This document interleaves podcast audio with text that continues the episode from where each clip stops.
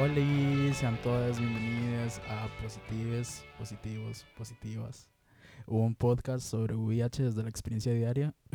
Ando un poco ronque, entonces. de tanto fumar. estar.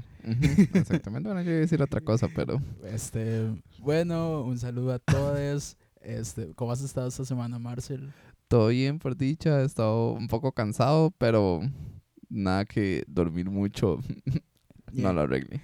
Nada, yo, yo estaba como, ok, quiero dormir. Sí, yo también. Pero bueno, en fin, ahí todo va saliendo. Em, esta semana no tenemos persona invitada. No es porque nos quedamos sin invitados ni nada de eso.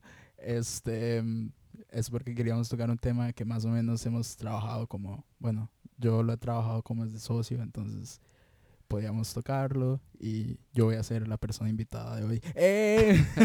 De hecho, es como un tema muy, muy chiva porque creo que muchas personas. Bueno, el tema es representación del VIH en medios.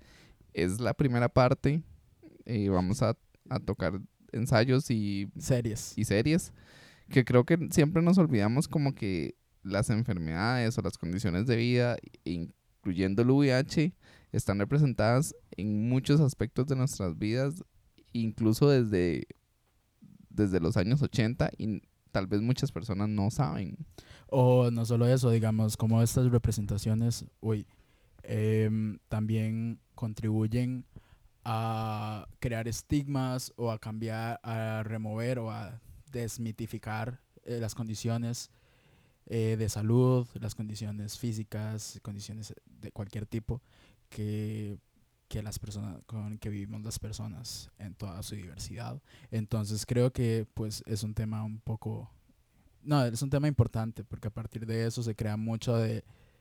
O sea, mentira que una persona se va a sentar y va a leer por voluntad propia un libro sobre VIH, por ejemplo. O sea, todos los conceptos y todas esas cosas prefiere consumirlo como en una serie, en un texto, este, en una película y pues a partir de eso construye cómo entiende esa persona el VIH y todo eso, en fin.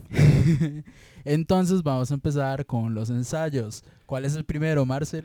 Y bueno, los tres ensayos como eh, que pudimos rescatar que nos, em- nos pareció importante porque son tres temas como muy importantes.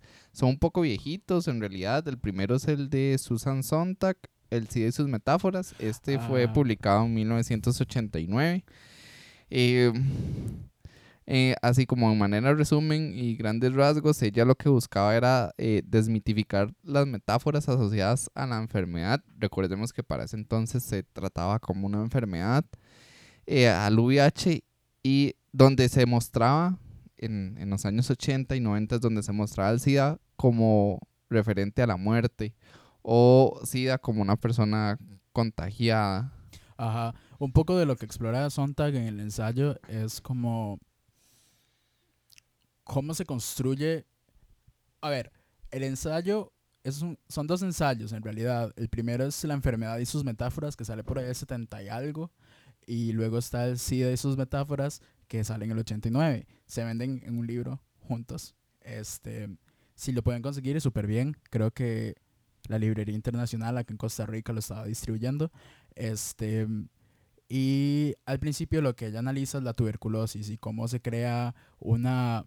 mm, cómo se crea una noción de lo que representa una persona con tuberculosis en la sociedad, lo que representa la enfermedad como una debilidad, como un cuerpo que se está muriendo, como un cuerpo en eh, débil, un cuerpo no productivo para el sistema capitalista y cómo se les empieza a expulsar o a rechazar a las personas que estén con tuberculosis.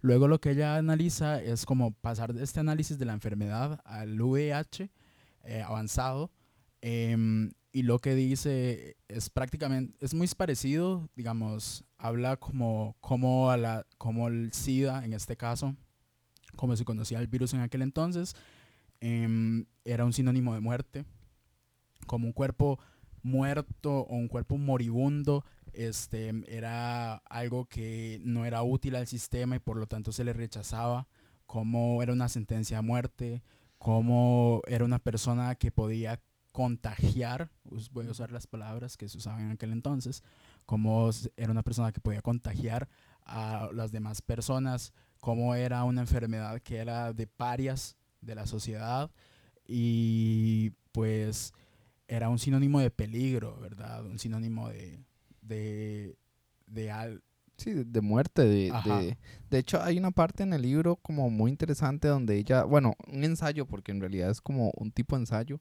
donde ella, eh, ella lo muestra y lo escribe y tal vez uno se enreda porque uno dice, bueno, ella piensa así del SIDA, pero en realidad lo que ella está es como, por decirlo así, anotando eh, cómo se trataba la enfermedad en ese entonces y ella decía que el SIDA era igual a contaminación.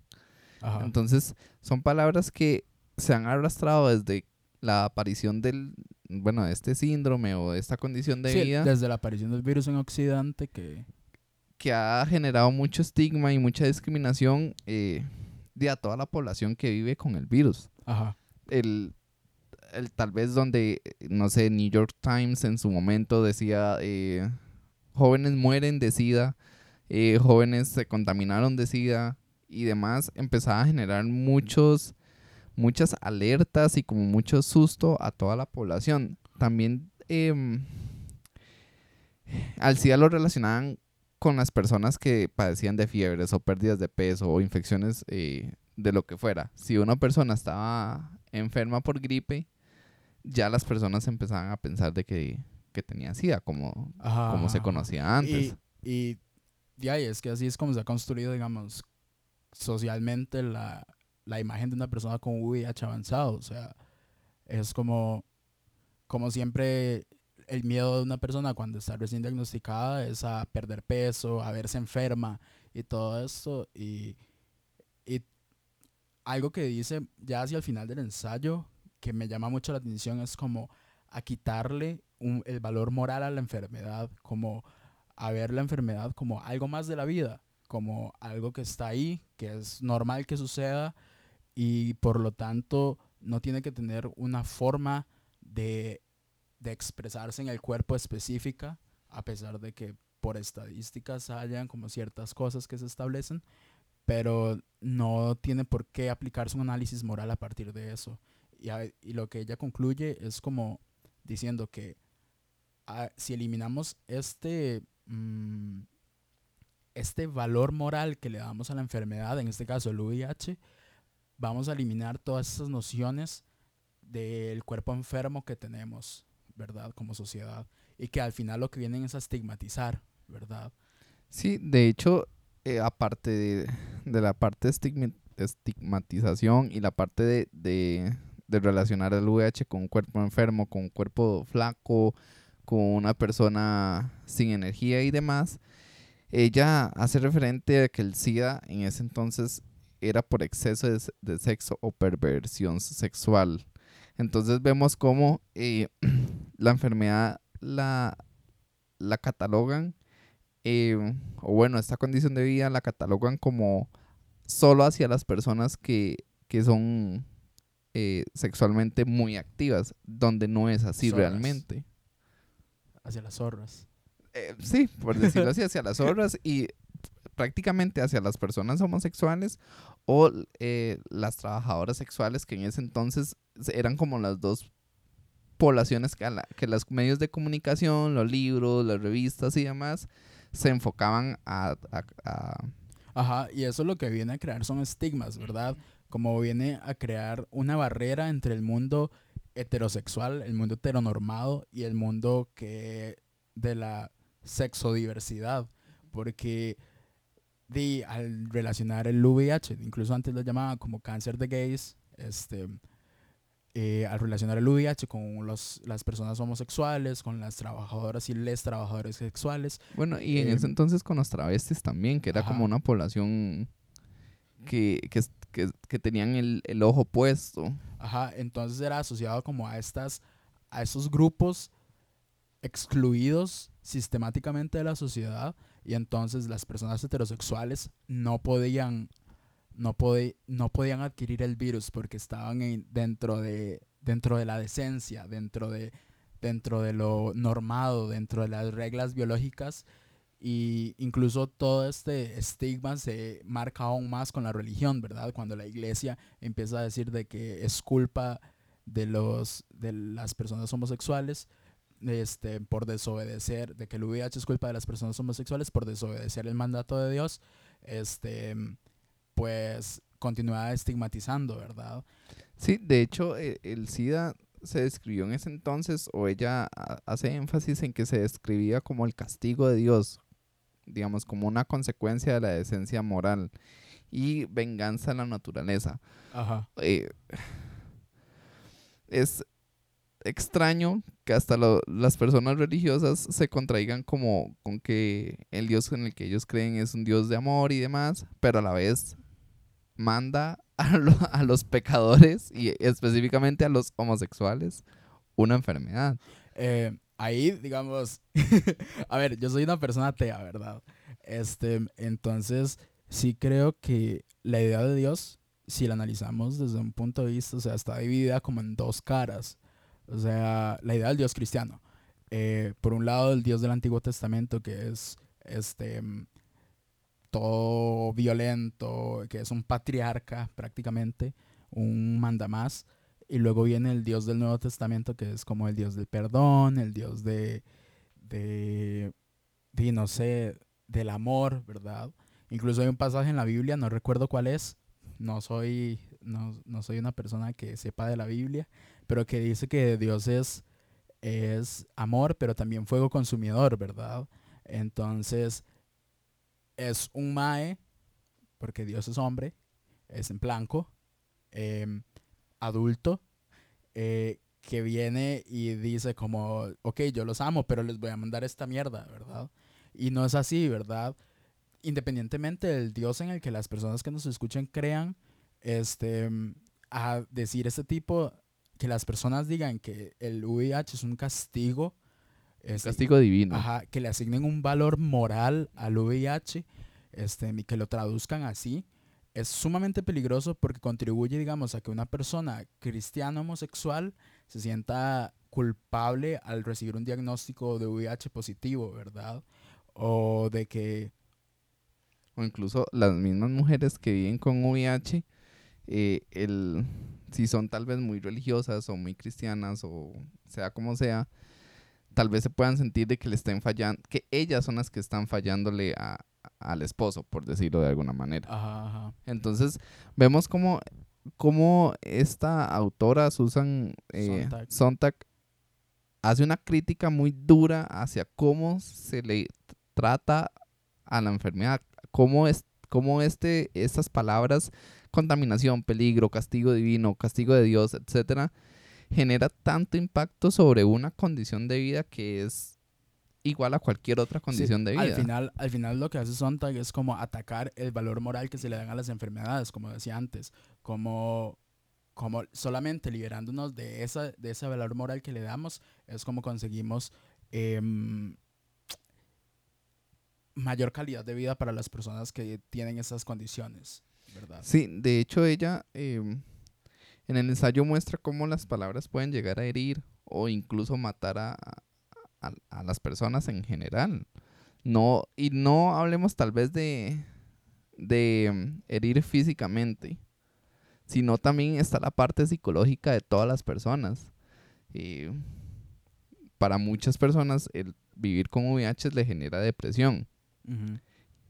Y sumándole al, a la discriminación que sufren por palabras, por, por falta de información, por, por lo que sea, eh, la depresión aumenta.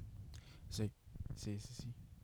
Bueno, eso era como un poco lo que decía Susan, Susan Sontag al respecto del VIH.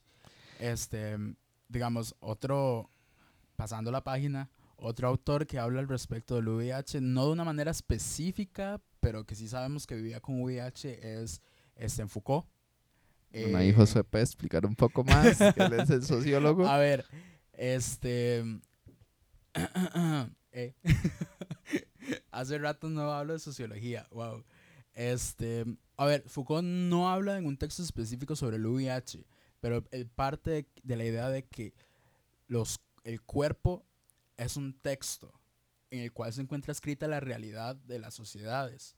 Este, en este, esos textos, em, a ver, en esos textos como que son atravesados por estructuras de poder y estructuras que norman y que hablan y que establecen como ideas de lo que es normal, de lo que es anormal, de lo que es sano, de lo que es enfermo, de lo que es bello, de lo que es feo, ¿verdad? Entonces crean como, como, un, es, como mm, una dominación sobre los cuerpos. Entonces, a ver, lo que dice Foucault es que es necesario que analicemos cómo esas producciones, este, como muchas de las producciones intelectuales a partir de esos discursos, parten de la idea de que, a ver, ay, no sé cómo explicarlo. A ver, ayúdeme, usted, también sabe, usted también sabe. A ver, mm, ok, tenemos el cuerpo como un texto, ¿verdad? Ese texto está inmerso en una sociedad. En la sociedad hay pugnas de poder y de dominación. Esas pugnas de poder y dominación analizan esos cuerpos como que dominan esos cuerpos em, y establecen lo, lo, bello, lo feo, lo, boni lo, lo sano, lo enfermo, ¿verdad? Y cómo es, como esas formas también estable esos discursos hegemónicos, estoy usando otro concepto de otro autor, wow, este, crean como ideas de cómo deben ser controlados e intervenidos estos cuerpos, ¿verdad? Por ejemplo, él habla mucho en Los Anormales de cómo la, la psiquiatría viene a normalizar o viene a controlar o a dominar aquellos, aquellas mentes que no son, que no son normales, estoy haciendo comillas, que no son normales. En otros textos él habla de cómo la medicina, por ejemplo, em, crea la idea de lo que son cuerpos enfermos este, y cómo deben ser controlados de cierta forma para que se pasen a ser cuerpos sanos o este, cómo se les deben dar tratamientos y cómo el discurso del experto es el que, el que prima por encima del, del discurso de las otras personas, ¿verdad? De hecho, de muchas personas que viven con VIH empiezan a hacer más ejercicio, empiezan a cuidarse más, empiezan a, a lo que sea con tal de que sus cuerpos, entre comillas, no, no muestren, y vuelvo a hacer comillas, que viven con VIH. que eso, Es, eso es completamente ilógico, porque una persona completamente sana no necesariamente es musculosa o no necesariamente es la, la típica 90-60-90 y demás. Entonces, generan como esa presión social y psicológica en las personas enfermas, entre comillas, de necesito demostrarle a la gente que no estoy enferma, que no vivo con VIH, que, y no solo el VIH, sino con cualquier otra enfermedad en realidad. Incluso, digamos, estas, estas estructuras de poder que existen en la sociedad este, también se aplican al VIH, digamos, aplicando el análisis de Foucault al VIH, este, en tanto que, por ejemplo, se establece la indetectabilidad como una meta específica un ideal de cuerpo con VIH que no debería ser así. Todos deberíamos tomar nuestro tratamiento conscientemente, pero no ver la indetectabilidad como una meta y decir como, oh, ya soy indetectable y listo, ¿verdad? Entonces, creo que por ahí podemos analizarlo un poco como este análisis del cuerpo que hace Foucault. Otra cosa también es como las, los sectores que se niegan a recibir tratamiento antirretroviral que existen, em, que que desde los discursos expertos, de las personas expertas, em, vienen y, y, los ven y dicen como, no, estos son cuerpos que están altamente enfermos y que necesitan tratamiento, ¿verdad? Como que se pasa por encima de la voluntad de las personas y a nombre de un discurso de una persona que estudió en, en X universidad, entonces se le aplican tratamientos o se le hacen pruebas de, otras enfermedades de transmisión, de otras infecciones de transmisión sexual sin su consentimiento, solo porque yo como médico, y voy a hablar en masculino porque es una actitud masculina, este, yo como médico soy el que sabe y usted, persona con VIH, usted no sabe nada, ¿verdad? Entonces... Y de hecho, volvemos a lo mismo, se enfocan demasiado en el cuerpo, en la parte física y se olvidan mucho en todo lo que con todo lo que hay más allá de la parte física de las personas, sus sentimientos, su em, su personalidad, eh, su su parte psicológica, todo eso es como lo deberíamos de ver como todo un, un conjunto de cosas que, ok, si se busca que la persona tome su tratamiento para que esté bien, no solo que esté bien eh, de que no le dé una gripe, por ejemplo, sino que esté bien emocionalmente también. Ajá. Ya nos estamos yendo un poco de ride, pero un poco de lo que, de lo que aplicar el análisis del, de Foucault al VIH es como el analizar esas estructuras o esos discursos este, dominantes que, que son producto de pugnas de poder entre grupos Que, que, ejercen control sobre nuestros cuerpos, ¿verdad? Este, digamos, cuántas personas no nos hemos sentido vigiladas por nuestro doctor, cuántas personas, este, incluso hacemos ejercicio porque el doctor nos dijo y si, y si el doctor este, se da cuenta que no estoy haciendo ejercicio, lo va a notar y me va a decir que me estoy descuidando y todo esto. O sea, es como toda ese, esa especie de paranoia este, de que nos están vigilando constantemente, este, si, no, si incumplimos nuestro tratamiento, si, si no tomamos nuestro tratamiento y todo esto, y esas estructuras, estos, esas, este poder que está ahí, eh, ejerce un control sobre nuestro cuerpo y, y busca cómo este, hegemonizarnos, por así decirlo, como si no quiero tomar tratamiento, los mecanismos de control van a buscar cómo cómo yo tome tratamiento, aunque sea sin autorización. Si no me hago pruebas de, de otras ITS, los mecanismos de control van a buscar cómo, este, cómo hacerme las pruebas sin autorización. Si, si no hago ejercicio, el doctor se va a dar cuenta siempre y me va a regañar. Son todas esas, esas microinteracciones que, que de una u otra forma son formas de control dentro de la sociedad y que continúan ejerciendo una, una presión. Ajá, ajá. Que continúan dominando los cuerpos con VIH, ¿verdad? La idea de Foucault es que analizando estas cosas nosotros vamos a poder este, cambiarlas en cierta medida, ¿verdad? Aunque Foucault es un poco más pesimista, pero, pero al menos como yo lo veo es como sabiendo cómo, cómo funcionan estas cosas podemos cambiar y ejercer cierto control sobre nosotros mismos. Es apropiarse de uno mismo. Ajá, ajá, ajá. Pero eso es un poco de lo que habla Foucault. Sí. Y bueno, y el tercer, el tercer ensayo, que en realidad son dos, es del mismo autor, em, que este es específicamente aquí en Costa Rica, Jacobo Shifter. Shifter, eh, que se ha dedicado a estudiar el tema de la homosexualidad del VIH, eh, bueno, desde la academia, en, en obras como Los traileros y la vida loca en 1999, y la otra era... Amor, este. Mm, no, es Amor de Machos en 1997. Ah, ok, son distintos. Sí, hay que, como, sí. Sí, hay como que recalcar que el ma es un poco o, o mucho transfóbico. tiene, pero no me sé mucho la historia de él, entonces. Mm. Ok. La hora con Jacobo Shifter es que. A ver.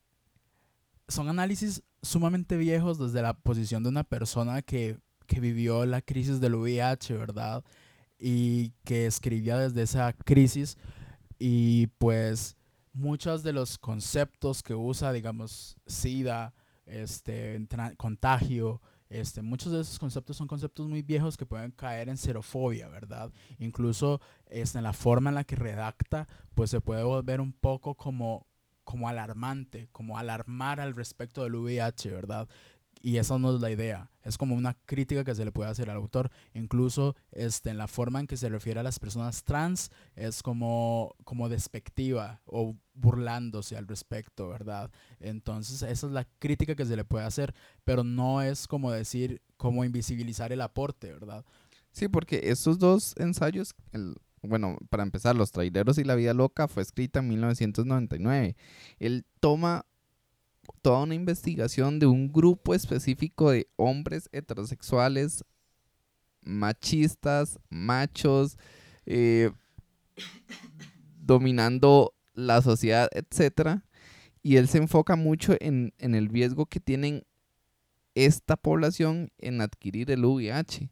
¿Esto por qué? Porque, bueno, en el, en el ensayo, eh, en, en, todo, digamos, como en toda la recopilación que él hizo de investigaciones, él demuestra que muchos de estos traileros em, tienen relaciones eh, sexuales de riesgo con trabajadoras sexuales, por ejemplo. Ajá. O que muchos han aceptado que en sus viajes que son largos, no necesariamente dentro de un solo país, pueden ir eh, entre varios países, tienen prácticas homosexuales también de riesgo. Entonces él toma y, eh, por ejemplo, Hay que aclarar que tener relaciones sexuales con una trabajadora sexual no necesariamente son actividades de riesgo. ok, de riesgo me refiero a, a no usar condón, por ejemplo. Cuidado, ¿verdad? Perdón, Cuidado. sí, a no usar condón. Entonces, ¿qué pasa? Esto como lo hemos hablado eh, en otros episodios, de la persona eh, no cuida su propia salud sexual y por ende llega a la casa, eh, tiene relaciones con la esposa eh, y bueno, ahí hay transmisión también. Entonces, em, em, hay Ay. un estudio que él, que él menciona donde de 970 traileros de largas distancias, em, bueno, entre Mombasa y Nairobi, en Kenia, se encontró que el 27% tenía anticuerpos del VIH. Es un porcentaje bastante grande. eh, entonces, él, él se enfoca demasiado en, en que em, di, esta población no cuida su propia salud. Y es ahí donde, donde vemos donde el, el VIH no hay que como quitar esa idea que es relacionada solo a la población eh, sexualmente diversa. Ajá. Quizá ahí, digamos, el aporte de Jacobo Shifter es. A ver, no soy muy fan de Jacobo Shifter, así para ser honesto. Este, pero el aporte que hace es como reflejar que el VIH está presente también en, en personas heterosexuales, ¿verdad? El problema ahí es que la visión que, ha- que hace de las personas heterosexuales es como no se cuidan. Y esto, y listo, ¿verdad? Y creo que muy pocas veces se habla como del VIH como aunque te cuidas te puede suceder, ¿verdad? Entonces es como crea otra vez esta división entre dos mundos. Si te cuidas, este, si te cuidas nada te va a pasar, vas a estar ahí todo bien. Este, si no te cuidas, esto te malo te va a pasar por no cuidarte y todo esto, ¿verdad? Entonces puede ser como otra vez un análisis moral, de, analizándolos de Sontag, como un análisis moral del VIH, eh, cuando no debería ser así, ¿verdad? Debería ser como personas que aún, aunque se cuiden y que no se cuiden, pueden adquirir el VIH en cualquier momento de sus vidas, porque los métodos de prevención también pueden fallar, o sea, nada es 100% seguro. Sí, exactamente. Lo importante, digamos, de estos ensayos, a pesar de que sean como muy viejos en realidad, eh, dan un aporte hacia la condición de vida. Sí, sí, sí. Son importantes eh, tomarlos en cuenta, ya sea para destruirlos o, o para X o Y eh, situación de la vida. Ajá, Entonces no hay como que dejar de lado y eh, mucha literatura que hay sobre el VIH porque sea como sea es literatura sobre el VIH y hay que entender también que, que en una época claro. el VIH no se veía como tal vez se está intentando ver Ajá, ahora. ajá. Sí, hay que entender como que fueron textos escritos, digamos, en los 90, por ejemplo, el VIH todavía, o sea, apenas estaba trabajando porque la caja diera este, en tratamiento antirretroviral, ¿verdad? Entonces todavía se seguía viendo como una sentencia de muerte el VIH o algo de urgencia para las personas en aquel momento. Y la forma en la que se escribía era una forma intensa, ¿verdad? Que si bien aportaba al momento, fueron textos que no envejecieron en la mayoría de los casos muy bien. O sea, eh, como estos de Jacobo Shifter, vienen y, y pues mm, nos- no, o sea, generan su aporte en el momento, pero si vos los te pones a analizarlos ahora es como, ok, no es, tal vez no me está, no está tan actualizado este texto y sería bueno como que alguien eh, Agarre como de base eso. estos y los actualice. ¿verdad? Este, O, por ejemplo, para mí el de Susan Sontag es todo un referente. O Ujú. sea, este, el análisis que ella hace estando enferma de otra condición este, sobre la enfermedad y sobre el VIH es sumamente importante porque viene y rompe con la manera en la cual se ha representado el VIH. Este, de- tanto en musicales como en obras de teatro, como en películas en, en los 80s, 90s. Y pues viene y dice como no, analicémoslo desde una, desde una visión fuera de lo moral. Tratemos de ir dejando lo moral de lado, ¿verdad? Este, que lo moral no necesariamente es dejarlo vivencial también. O sea, una cosa es que yo analice el VIH como una tragedia y otra cosa es que yo analice las vivencias de las personas con VIH y que viven discriminación. Eso no es, eso no es analizarlo desde un punto de vista moral. Eso es evidenciar lo que está ocurriendo por ahí. Sí, el otro es el de Amor de Machos, que también es de 1997. Ese no lo he leído.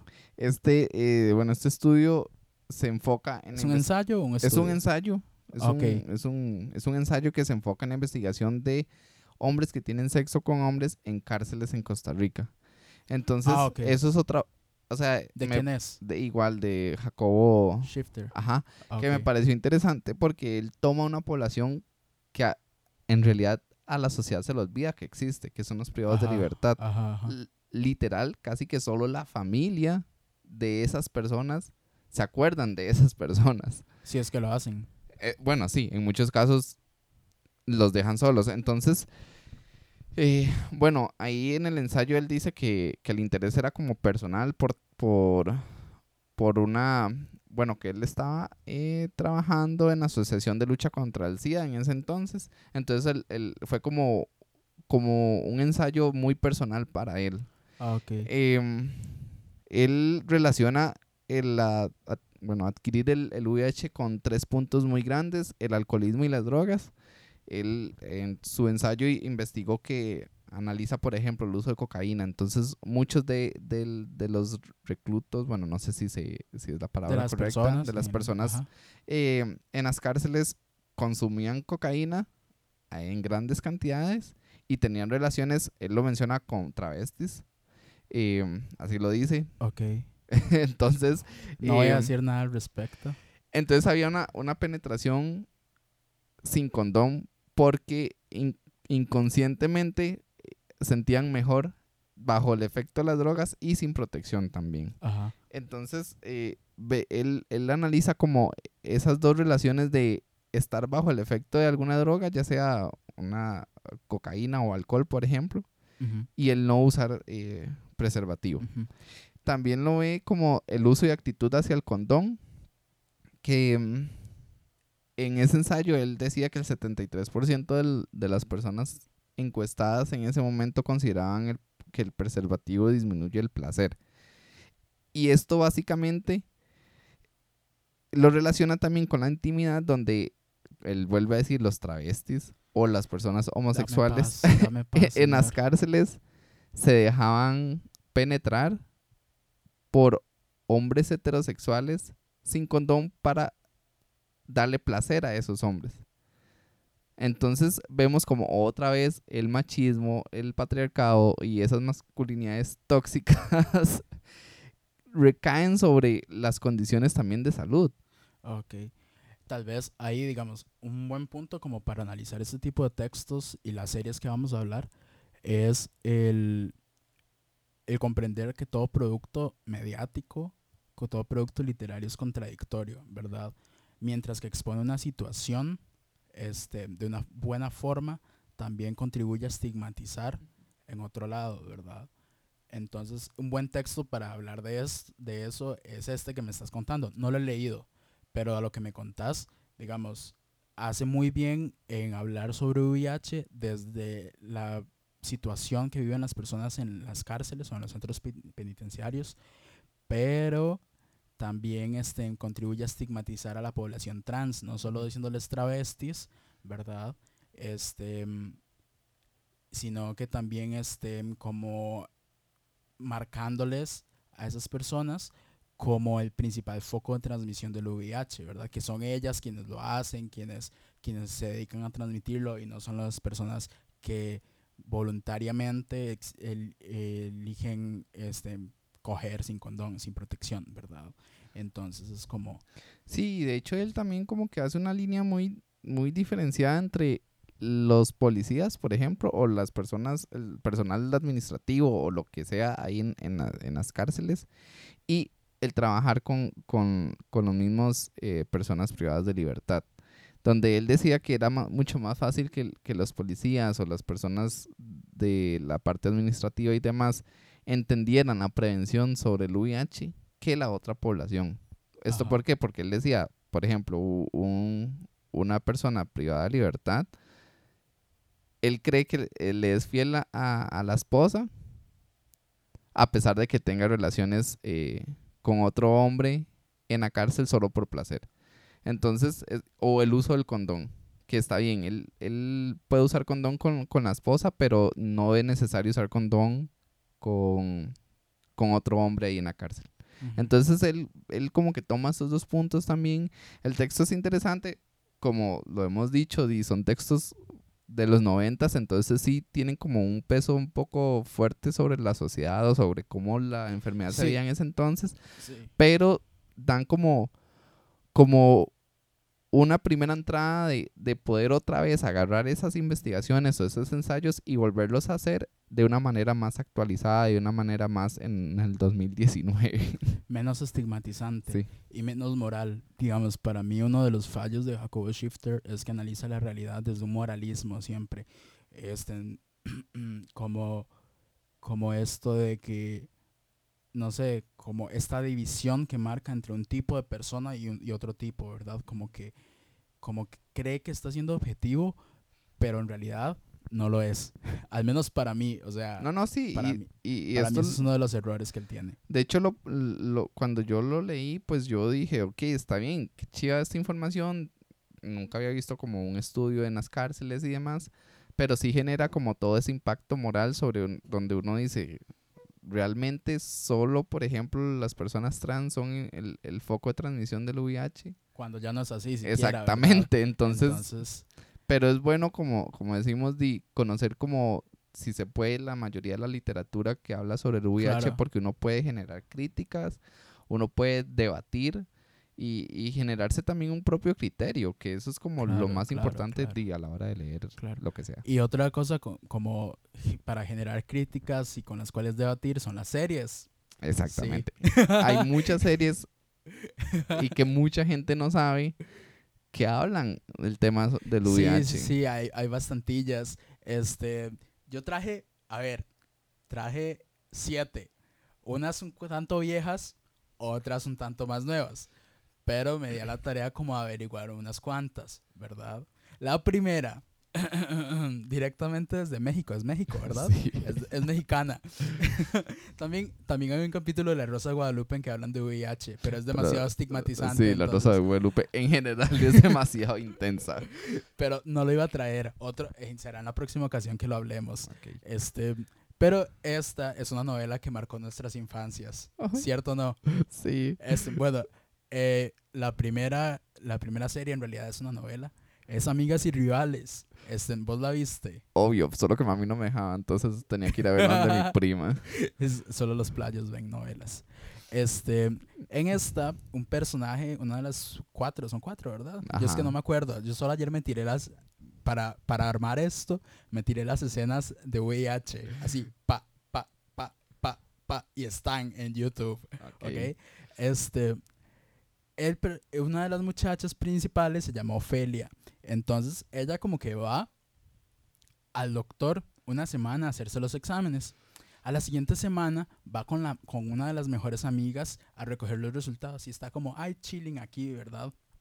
Y dice como, la amiga le dice como, ay, amiga, gracias por, gracias por acompañarme. Ay, sí, este, hace una semana me hice los exámenes.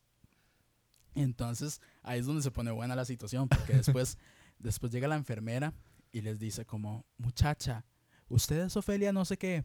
Y le dice, sí, soy yo. Y dice, el doctor quiere hablar con usted. Y la amiga empieza, ay, pero ¿cuál es el misterio? y entonces la madre dice como, pero mi amiga puede ir, ¿verdad? Y la, enfermera se queda como, de ahí sí, ¿verdad? Entonces entran y está el doctor. La- o sea, la toma es o sea, la toma, la primera toma del consultorio es la hoja que dice VIH positivo en grande. y el doctor viéndola, ¿verdad? La dobla y ellas tocan la puerta y entran, ¿verdad? Y entonces le dice como, Ofelia, usted es VIH positivo. Y entonces to- ponen música de suspenso y la madre se queda, ¿qué? Se van corte como... No, ahí termina el capítulo. Luego vuelve a empezar el otro capítulo con la misma escena. Y luego la madre aparece llorando y dice, tengo sida, tengo sida. Y entonces es muy gracioso, la verdad. Es muy gracioso. Es como algo que, que, que le puede pasar a, a- a- la persona, a cualquier persona que reciba el Sí, diagnóstico sí, en sí, sí. realidad. Pero, Pero- eso es por lo mismo. Pero es mucho, es mucho drama, o sea, la- Exactamente. La, música súper intensa, la madre es como, me voy a morir, tengo sida, tengo sida, y el doctor, el doctor como que le intenta decir, no es sida, es VIH, pero la madre es como, tengo sida, tengo sida. En fin, Ofelia como que el personaje sufre como muchas cosas, porque luego se deprime, empieza a tomar licor, este, se emborracha, ¿verdad? Hay un intento de suicidio. este, No, no me acordaba de eso. si hay un intento de suicidio. Este, y después se enamora. Se enamora de un muchacho. No sé dónde sale el muchacho porque no me iba a echar toda la novela y no me acuerdo. Este, pero se enamora del muchacho y, y el muchacho le ayuda a, a aceptar su diagnóstico, ¿verdad? Hay una escena en la que Ofelia está en el hospital, pero así a punto de morirse, ¿verdad? Y el maestro está llorando porque la ama y que no sé qué, pero Ofelia está ya en las últimas, ¿verdad? Y se muere. Entonces el doctor empieza como a darle este, la reanimación con las cositas estas de electricidad. Ma, yo no sé nada de doctores, así del chile. Yo tampoco. Este, y entonces, y entonces lo que ocurre después es que, es que la, la madre la declaran muerta y el madre está llorando y entonces presentan como lo que está pasando en la mente de Ofelia, que ya está muerta, pero la mente sigue funcionando al parecer.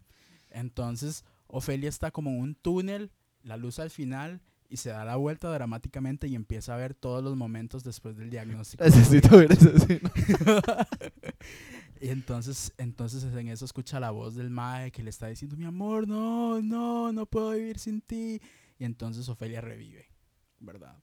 El punto es que Ofelia vive feliz para siempre, pero, o sea, aquí nos da como una visión del VIH, si bien como un tanto desestigmatizante, porque es 90, principios del 2000, este, nos habla de, de mucha tragedia. A Sí, ver, como que toman el, el VIH como la tragedia más grande que le pueda suceder a una persona, ajá, ajá. hasta el punto de llegar a morir y, Y revivir, ¿verdad? Exactamente. este, como, y también, a ver, como que está muy presente esta idea del amor romántico en las novelas, ¿verdad? Entonces es como, yo vivo con VIH, pero si alguien me ama, si alguien me ama a mí, yo puedo vivir, ¿verdad? Y es como sale este mae y le ayuda como a aceptarse que no debería ser así porque Ofelia debería ser lo suficientemente empoderada, palabra cliché, este, para poder mm, sobrellevar su diagnóstico. O sea, Ofelia, no necesitas un mae, necesitas ir a terapia.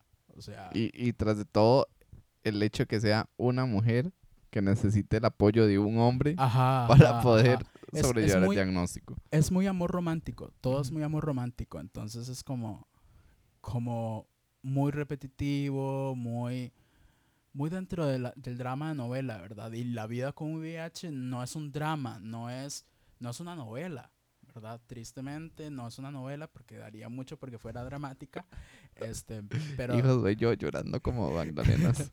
este, pero no es, no es un drama, entonces es una, es una representación que habla mucho como, como de, a ver, como, ¿cómo decirlo? Como, como desde la tragedia, desde el dolor. Como que hay que vivir el VIH de una manera muy dramática. Ajá. Y bueno, no sé si a vos te pasa, pero en mi caso, digamos, mis dramas son de, ah, de, de por qué no me puede comer un chocolate en el día y lo último que hago es dramas en el VIH, por ejemplo. Sí, sí, sí, o sea, mi drama más grande es como no pude ver el anime en la de, la, de hoy. cosas así. pero, Sí. pero son cosas como, como que, o sea, en su momento quizá la novela vino como a tratar un tema de una forma muy importante, pero que no envejeció bien. O sea, hay que ser sinceros, no envejeció bien y lo que hizo fue venir a estigmatizar como de dolor el, el, mm, la experiencia del VIH, por así decirlo. Pasemos a la siguiente. La siguiente es Queer as Folk. No sé si la has visto. No, no. Este, es una sitcom, este, mm, por ahí de los noventas, algo así, este, que habla mucho sobre el tema de, de las personas gays y todo esto.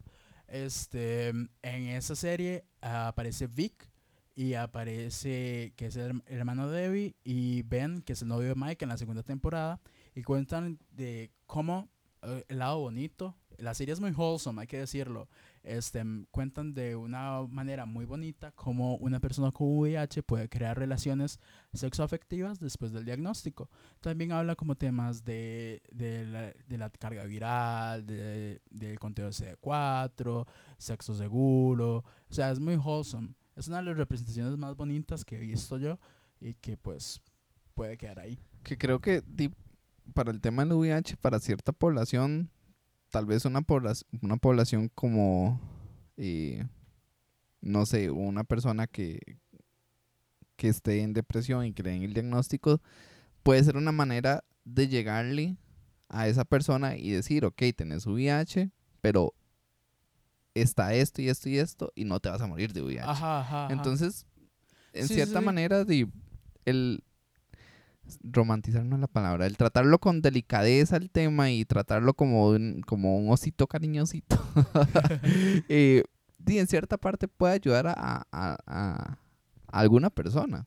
Sí, igual, digamos, es como, como una, a ver, mm,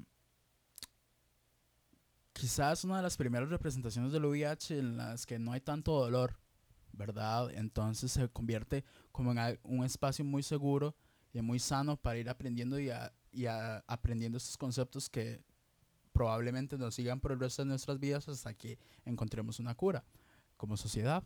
Entonces es muy importante como este tipo de, de, De de representaciones. representaciones, Ujú. de las representaciones wholesome son lo mejor.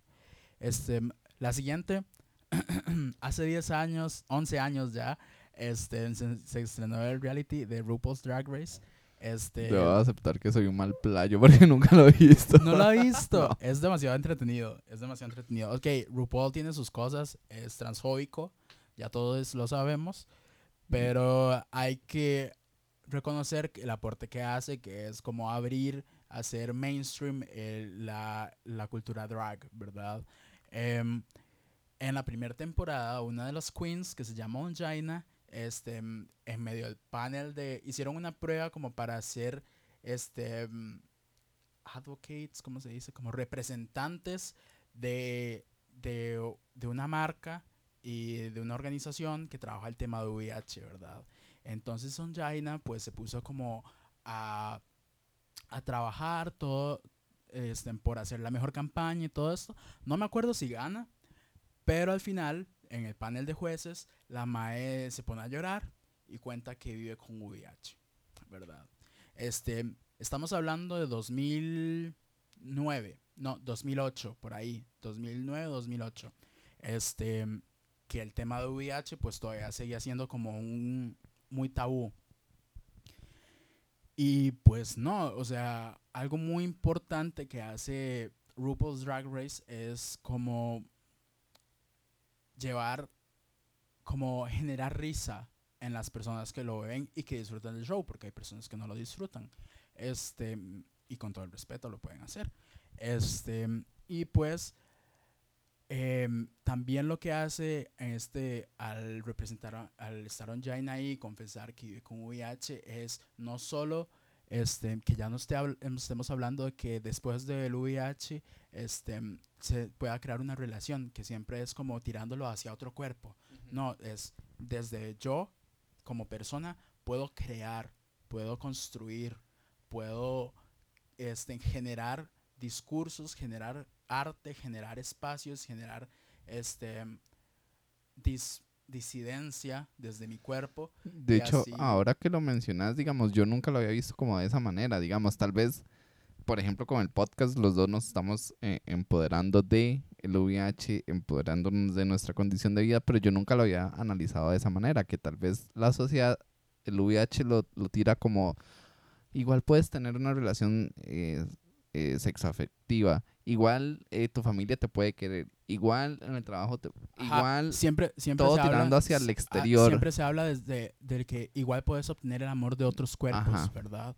Pero, este, como hablándoles de Susan Sontag, este, está, conti- continúa como el cuerpo enfermo es visto como un cuerpo que no se puede amar, es visto como un cuerpo que no, que es una, un paria de la sociedad. Entonces, desde esta perspectiva, desde este aporte que hace RuPaul's Drag Race, este, se ve la persona como con VIH como una persona que puede crear. Y eso es sumamente importante porque es crear a partir de que yo no puedo crear cosas si no estoy en paz conmigo mismo, ¿verdad? Si no estoy pasando por una emoción fuerte, si no estoy pasando por felicidad, etcétera.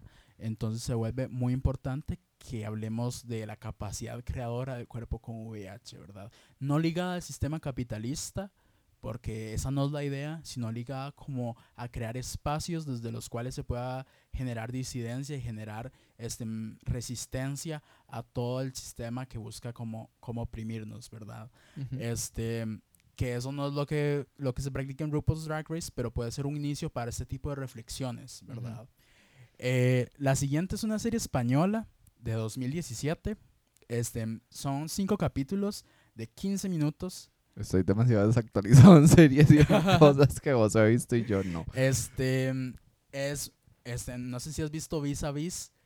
eh, Es No. una serie española sobre privadas de libertad. Em, bueno, hay un personaje principal, la, la, la- la actriz del primer episodio de Indetectables es la misma actriz principal de esa serie. Em, no me acuerdo cómo se llama, es una rubiecita.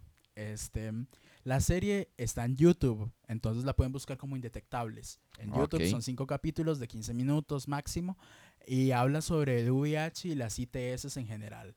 Entonces, en esta serie, el primer capítulo habla sobre hepatitis, ¿verdad? Entonces, muestra cómo es, cómo es vivir con hepatitis, le dan el diagnóstico a la muchacha y todo esto. Este, el siguiente capítulo habla sobre chemsex. Entonces, cómo es la práctica del sexo, de los encuentros sexuales, las orgías y todo esto Mm. este, en, en medio de, de, a ver, mm, del uso de drogas, ¿verdad? Se me- es que se me va la idea, estoy muy disperse. Este, y em, habla un poco sobre el VIH desde la perspectiva del seguro social, cómo, los, cómo las personas gays, estén de gym, eh, blancas, etcétera, ven el VIH como una carga social al sistema de, de salud pública. Este, habla también de, las, de la muerte de personas trans con VIH, habla de prácticas sexuales de riesgo. Este, es una serie que representa más allá del dolor y de, de la capacidad de construir parejas, de reconstruir relaciones, perdón, sino busca cómo, cómo hablar em, de la experiencia, de cómo es que se adquiere el VIH, en qué ambientes está el VIH presente, en qué ambientes, y muestra diversidad de ambientes, es en qué diversidad de cuerpos está el VIH, que todas las personas podemos vivir con el virus, y creo que es sumamente importante este tipo de series, ¿verdad? Actualmente está como en trabajos, no sé si la van a sacar, la segunda temporada, pero la primera ya está en YouTube, está gratis, entonces la pueden ver. De hecho, este tipo de series, digamos, donde muestran, donde muestran el VIH de una manera como más natural, en el aspecto, entiéndase natural como algo que le puede pasar a cualquier persona. Ajá. eh, es bueno porque quizás, por ejemplo, hay personas que no les gusta leer, les gusta más eh, ver alguna serie o, ve- o ver alguna novela o ver algún Ajá, documental, ajá. por ejemplo. Entonces son maneras como de, de llegarle a ciertos grupos de población de una manera sana, de una manera informativa, de una manera que esas personas digan, ok, wow, me interesa este tema, qué chiva lo están planteando. Nunca me había cuestionado esto, nunca había pensado esto, ajá, había entendido erróneamente tal cosa. Entonces, el, el, el dar una información más acertada, Ajá. creo yo, sobre el VIH de, en una serie, por ejemplo, se vuelve divertido, se vuelve entretenido y se vuelve eh, que la- las personas eh, le pongan atención a lo que se está tratando. Ajá, ajá. Este, ¿ya viste Élite? No, tampoco. Mae, pero ¿usted qué hace con su tiempo? O sea, solo coger. Básicamente no. Sí, sí, sí veo series, pero no he visto Élite. No sé por qué me la han recomendado. Tiene que verla, tiene que verla. Esta serie es original de Netflix, se estrenó el año pasado. sí, salen Este, cada maecitos. Ajá. Y ahí presenta la historia de Marina, que es una chica que vive con VIH, es mujer y es joven. O sea, es quizá una de las pocas representaciones de mujeres con VIH en una serie. Este. Y. Este. A ver. Habla de cómo. A ver. En estas series que hemos hablado, el diagnóstico siempre es algo del, muy central. Este, se muestra cómo es el diagnóstico, se muestra, ok, yo vivo con VIH, con Jaina diciendo por ahí, este, ok, me hago exámenes de VIH, de carga viral a cada rato, como en Queer as Folk, este, el, el vivir con VIH siempre es el tema central de estos personajes, pero Marina es un poco distinta, ¿por qué? Porque ella ya vive con VIH al- desde el inicio de la serie y se analizan otras perspectivas de ella como persona. El VIH no es el centro. O sea, sí se presenta como la madre tomando sus pastillas, este, este, que yo recuerdo nunca se le presenta haciéndose un examen de carga viral y todo esto, lo cual contribuye como a normalizar un poco más el tema, como a llevarlo de una forma más fluida. Como que lo empiezan a tomar como existen personas que viven con VIH y tienen una vida normal Ajá. como cualquier otra. Ajá, ajá, ajá.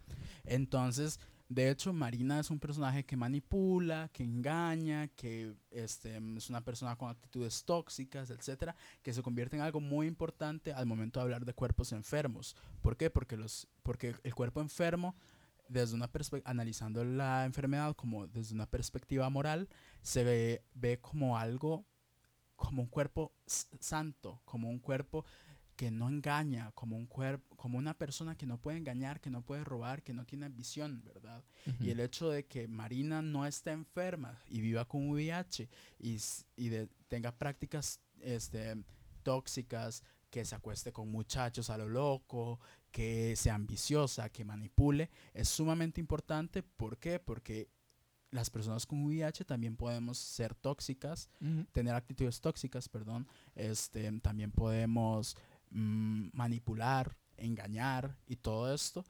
Y somos personas al final, no somos personas santas, no somos cuerpos enfermos, no somos cuerpos este, mm, manchados, somos personas, ¿verdad? Lo que sí falla Élite un poco es que en los diálogos que hablan ya sobre VIH específicamente, se siente como que salen de libros de texto, como de un panfleto de la Asociación Esperanza Viva, por ejemplo, que, que ya dice como, como, ok, este, vivo con VIH, pero este, indetectable es intransmisible. Este, y comienza como a hablar de una forma muy artificial estos Como muy estructurado y como muy cuadrado en el Ajá. aspecto. Tiene que ser lo más técnico posible Ajá, ajá, y no lo más natural posible. Ajá, es como un robotcito. Ujú. Entonces esos diálogos se sienten muy forzados, es la única crítica.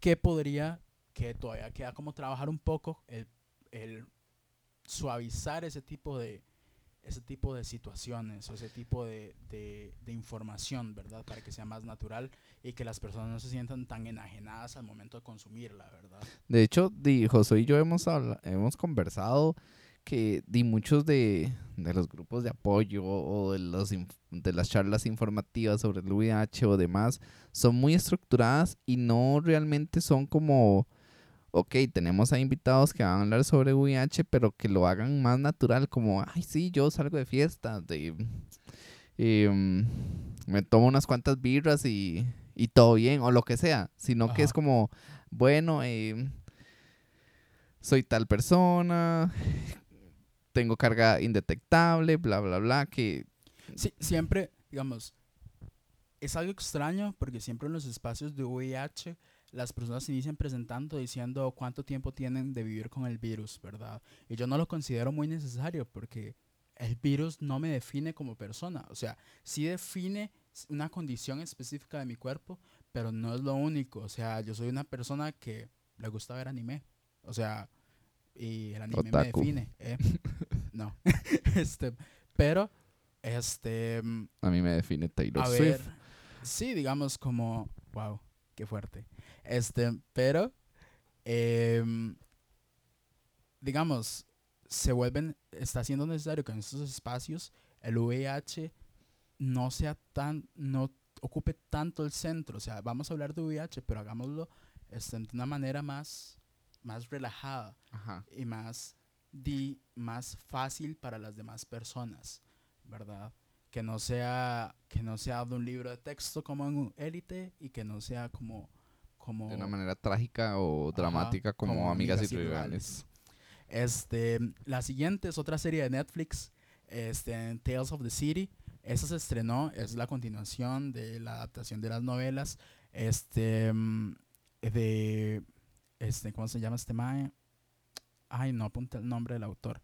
Bueno, son una serie de novelas que narran las historias de San Francisco en Barber Lane, Barbary Lane. Perdón. Ok, sí, sí, me la han mencionado. no, pero me la han mencionado. Tengo como, es que tengo muchas series ahí en la lista, perdón. Bueno, el punto es de que uno de los personajes, Michael, es un hombre gay de ya más de 40 años que vive con VIH, que tiene una relación con un muchacho de unos 30 años, por así, por ahí. Este, y este, un poco de lo que hablaba el autor de estos, de estos libros es que para esta serie este, decidió no matar al personaje con VIH. Porque en el momento, él decía, en el momento que yo estaba escribiendo los libros, yo pensé en matar al personaje con VIH, porque VIH era vivir una sentencia de muerte. Los escribió en la, en la crisis del VIH. Y Posterior a eso, él dijo, como ya el VIH no es una sentencia de muerte, quiero mostrar cómo, cómo es la vida de una persona con VIH este, normalmente. Esta es otra serie en la que el diagnóstico de VIH no tiene tanto peso. La persona, o sea, si muestran a Michael como yendo a hacerse las pruebas de VIH, este, en control, tomando sus medicinas y todo esto, pero tiene una vida sexual activa, este, tiene, tiene pareja, se encuentra con su ex, em, va a fiestas, este, fuma weed, hace muchas cosas, ¿verdad? Que no giran en torno al diagnóstico, ¿verdad? En parte eso es porque el, autor de las novelas vive con su pareja, su esposo, este, vive con VIH, entonces él conoce un poco de la experiencia desde una, desde la cercanía, ¿verdad? Entonces se convierte en otra, en otra representación un tanto sana del VIH, que no es tan estigmatizante como, como en Amigas y Rivales. Es eso lo que uno necesita, como representaciones más sanas sobre esta condición de vida. Porque, digo, eh, como lo mencionamos anteriormente, pues, di ciertas representaciones que hacen sobre el VIH, ya sea en literatura, en televisión, en noticias y demás, pueden generar eh, pesos muy grandes eh, en, en, las personas. Sí, sí, sí. Este, luego, la siguiente y última serie es Pose. No sé si la has visto. Es de FX. No. Este, es una serie dirigida por Ryan Murphy, el mismo que hace American Horror Story. Este, esa serie es mi favorita del momento, debo decirlo. ¿Cuál? Pose. Pose. Este, lo que hace es este, contar la historia de la escena de los balls en los 80s en New York. Este, como es en los 80s, la serie trata también el tema de VIH, ¿verdad? En la primera temporada recibía, presentaba como uno de los personajes, este, recibía el diagnóstico de VIH, varios de los personajes de hecho, este, como, como es en los 80s, mostraban cómo era la experiencia del VIH, este, no desde el dolor, o sea, sí hay momentos dramáticos y dolorosos porque son imposibles de negar, pero, em, a ver, sí se habla del VIH desde el empoderamiento, desde la fuerza. Entonces se muestra cómo las personas de la población LGTBIQ se unen para algunas, ¿verdad? No todas, se unen para recaudar dinero para investigaciones de VIH. Cómo este, se receta la ZT este, entre, los, entre las personas que viven con, con VIH, cómo los efectos secundarios, cómo las personas crean comunidad a partir de y se dan soporte en estas situaciones difíciles como eran aquel, en aquel entonces. En la segunda temporada se muestra como una reunión de ACT UP este, para generar una, una, un performance en una iglesia este, y demandar, de exigir a la iglesia que debe estar condenando a las personas que viven con VIH, exigir antirretrovirales, exigir acción, acción política del gobierno. Este, también narra cómo hay muertes por transfobia, es cómo las personas trans viven con VIH. Es una serie muy completa con respecto al tema y que es muy rica de ver. Tiene unos números musicales muy buenos, debo decirlo. A mí me gustan los musicales, entonces es muy buena. Y está ambientada como en los años 80. 80s, 90s. Entonces es, es mi serie favorita del momento. Ok, voy a este, darle la oportunidad. Es la representación que están haciendo el VIH en los 80s es muy importante. ¿Por qué? Porque en los 80s, 90s, las representaciones de VIH siempre eran desde el dolor. Hay múltiples este, obras de teatro, musicales, películas que salieron en la época que narran tristemente cómo las personas morían de VIH y si bien era, era mucho dolor en aquel entonces, ahora solamente contribuyen a agregar estigma al VIH, ¿verdad? Este, y analizarlo desde otra perspectiva, digamos como desde el dolor, pero también desde el empoderamiento y desde la articulación política de las personas con VIH es sumamente importante. Sí, porque di, no podemos como asegurar de que todas las personas en los 80s o 90s eh, sufrían la enfermedad o la condición de vida eh, desde, el, desde el dolor o desde el pobrecito, desde estoy enfermo. Pudo que muchas de esas personas eh, vivieran la condición de salud de una manera más positiva. Ah, positivos. Eh. Este, sí, sí, y de hecho creo que algo que hemos pasado por alto desde de estas historias de los 80s, 90s es el trabajo increíble que hicieron activistas tanto en Estados Unidos como acá en Costa Rica, este, por poner a disposición de la población el, la, los antirretrovirales, las pruebas de VIH, las pruebas rápidas, todo ese trabajo se ha invisibilizado por estar concentrados como sociedad en el dolor que trae el vivir con VIH. Y creo que, que es necesario, ¿verdad? Creo que la principal lección que nos llevamos hoy es como la necesidad de dejar de ver el VIH desde, un, desde la lupa moral, ¿verdad? Y empezarlo a ver como una condición mucho más compleja de lo que parece, pero que no es trágica y que no es un castigo divino, ¿verdad? Y muchas de estas representaciones en su, en su momento, aunque no hayan envejecido bien, lo que buscaban era hacer eso. Eran representaciones bien intencionadas, pero fallaban en que muchas de esas representaciones no eran creadas o no eran consultadas con personas con VIH, ¿verdad? Entonces fallaban en la transmisión de la información, fallaban en cómo, en cómo se hablaba del tema, en muchas cosas, ¿verdad? Que creo yo que ahora con la capacidad que tenemos de que estamos llegando a la primera generación de adultos mayores con VIH, este, que desde los 80 lo adquirió, ¿verdad? Porque otra cosa es adquirirlo como adulto mayor. Este, eh, creo yo que estamos en la capacidad de consultar a esas personas para, pues, para al respecto del tema y empezar a construir representaciones al respecto, ¿verdad? No se trata como de llegar y, ay, se me ocurrió que un personaje de mi libro viva con VIH, sino es como llegar, estudiar el tema, consultarlo con personas que viven al respecto, con, que viven con la condición y empezar a, empezar a trabajar por crear una representación mucho más mm, real de, mm, la Sí, de hecho, creo que toda persona que quiera empezar a hablar del VIH de todas las formas, ya sea en charlas, ya sea en literatura, ya sea en televisión, etcétera, etcétera, lo bueno siempre es informarse y siempre tomar criterios eh, tanto eh, de salud como criterios sociales y criterios personales. Sí. Sí, sí, y no solo irse por un lado, como no solo, ay, voy a hacer una serie enfocada en una investigación que hice con la primera generación de adulto mayor que vive con VIH. ¿Por qué no? Porque ellos van a contar su historia desde, tal vez desde una manera muy trágica. verlo desde una manera muy triste. Sino también ver que, por ejemplo, las generaciones nuevas, José y yo aquí, Negger, este, que vivimos con VIH, tratamos de ver el, el VIH de una manera diferente a como se veía en, en otro momento. Sí. En fin, yo creo que ya vamos cerrando. Este, ah, antes de despedirnos, eh, un anuncio de una actividad.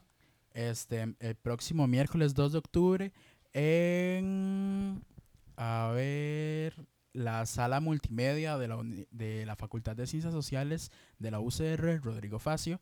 Este, voy a estar en un conversatorio, sí. Este, voy a estar en un conversatorio sobre eh, la ley, la reforma, la necesidad de una reforma a la ley de VIH. El conversatorio se llama Construyamos Futuro a 38 años del VIH y a la luz de la urgencia de una reforma del marco legal. La actividad se está desarrollando en el marco de la Sociosemana, este, que es una iniciativa de la Escuela de Sociología de la UCR y la Asociación de Estudiantes de Sociología de la UCR. Entonces, para que se den la vuelta, el lugar es un poco pequeño, entonces si llegan con tiempo van a conseguir campito. Sea, y lo vamos a estar como publicando en nuestras redes mm, Sí. en una fecha más cercana, pero Sí, sí. de una vez como que Sí, como para que, aparten, para que aparten la fecha. en fin. Este, eso sería todo por esta semana. Hablamos demasiado, me duele la garganta. Esperamos que lo hayan disfrutado y vamos a tratar como de, de buscar más literatura o más series. o Películas. sí, películas. Películas y documentales. Vamos Uf, a, a postear cosas en, en las redes e incluso si ustedes conocen de, de alguna que nos quieran decir, Sí, ahí sí, nos pueden. Hagamos esto. Este, nos pueden contestar, digamos, nos pueden dejar algún mensaje de voz por, por Anchor. Este, nos buscan en Anchor y nos pueden dejar un mensaje de voz o mandarnos un mensaje de voz por Instagram o algo así y sobre representaciones y nosotros los podemos este Hasta horas de teatro. Sí, sí, eso estaría súper tuanis. Mm, Bueno, creo que vamos cerrando. Sí, sí, sí. Eh, creo que hoy ha, hoy ha sido los episodios en que más se ha hablado, pero es que el tema de las representaciones me encanta. Es como, a Es- veces se es lo- olvida. en eso estaba mi tesis, entonces es como, como la parte bonita. En fin, este, espero que la pase muy bien esta semana y nos escuchamos la otra semana, sí, Bueno, chao chicos, chicas, chiques, todos y todas. y todes. Eh, nos escuchan luego. Sí. Bye. Chao.